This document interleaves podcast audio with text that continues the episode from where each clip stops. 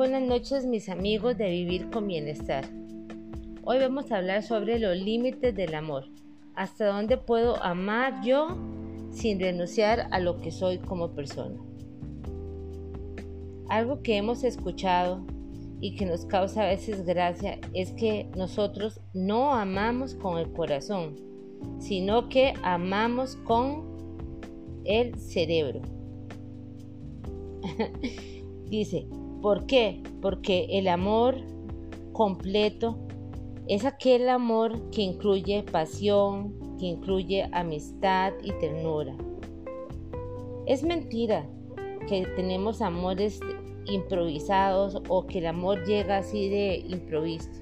Para que nosotros de veras queramos a una persona, debe de haber una empatía, debe de haber química entre ambas, debe de haber voluntad y especialmente debe haber respeto entre las ambas partes día a día. Si una persona te dice te amo, esa persona de veras debe de cumplir esa palabra.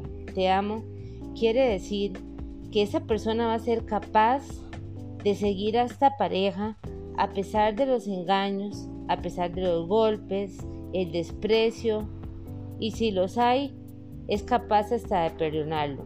Esto es algo muy importante porque lo tenemos que reflexionar porque hoy en día yo no creo sinceramente que alguien, por más amor que sienta por alguien, permita ser maltratado. ¿Y por qué existen los límites del amor?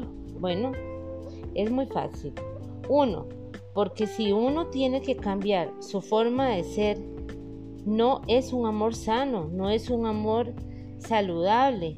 La pareja debe de darse respeto y tener una autocomprensión. Nosotros no podemos cambiar porque otra persona nos los, exija. Segundo, no puedes reprimir tu esencia, no puedes reprimir tu deseo de surgir, porque si a tu pareja no le agrada en lo que tú estás haciendo, recuerda que primero está siempre tu autoestima y debes de respetarte a ti mismo y especialmente darte el valor como persona. 3.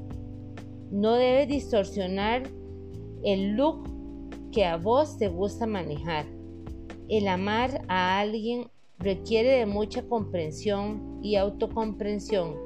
Tú no puedes distorsionar tu verdadero yo, ni cambiar tu forma de ser solamente por complacer a tu pareja. 4. Puedes negociar con tu pareja. Eso es muy bonito. Si uno habla de frente, podemos tener una relación que sea sana. Porque si los dos nos amamos y no traicionamos nuestra confianza en nosotros mismos, podemos aprender a llevarnos de una manera perfecta y que a los dos nos guste, siempre respetando el espacio de cada uno. 5. Aprende a saber si el cariño que sientes por esa persona es racional o irracional. Ya cuando tú empiezas a envidiar a otras parejas, cuando empiezas a tener recuerdos de viejos amores y cuando comienzas a pensar si esta persona de veras me, conviene, ¿no será que estás dudando y verdaderamente no tienes el gran cariño que dices tenerlo? Piénsalo. 6. Cuando empezamos a cruzar los límites de la autoestima, hay una sensación mucha de vacío y empezamos a encerrarnos y a, sentirnos de una manera sumisa que nos hace desaparecer. Aunque algunas personas hacen que su mente se sabotee, entonces empiezan a dudar y se acobardan y con tal de no perder a su pareja, se acostumbran a ellos y llegan a tener una vida insípida y sin amor. ¿Y por qué nos cuesta tanto poner los límites? ¿Por qué nos da tanto miedo? Los límites se deben de marcar en una pareja, especialmente si de veras ellos quieren llevarse bien y si hay amor. A veces se produce cierto malestar y cierto sufrimiento, porque entramos en una lucha entre la razón y la emoción. ¿Qué piensas o qué sería lo ideal? Lo ideal es tener un balance saludable entre el pensar y el sentir. Así nuestra mente empezará a tener cosas saludables, a no sufrir y a tener una vida más sana y en paz. Hoy en día la sociedad tiene pensamientos muy, muy, muy conformistas y además nos señalan de una manera no muy agradable. Uno de los primeros es, la separación es un fracaso. No, la separación no es un fracaso. Digo yo, como, como un ejemplo. Si hay muchas parejas que discuten y discuten y lo que traen es dolor a, la relación, ¿por qué la sociedad debe de señalarlos?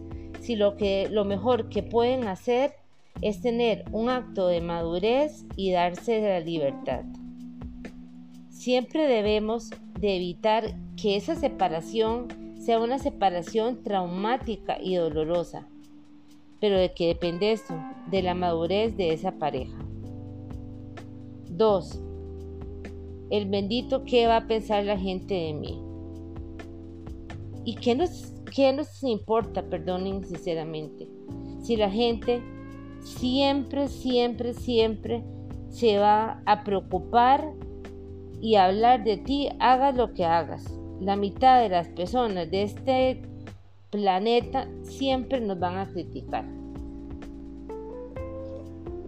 Es muy importante la relación entre las personas, pero relaciones sanas, no relaciones tóxicas. De tercero tenemos, ¿debo de luchar por la relación? ¿Qué piensas?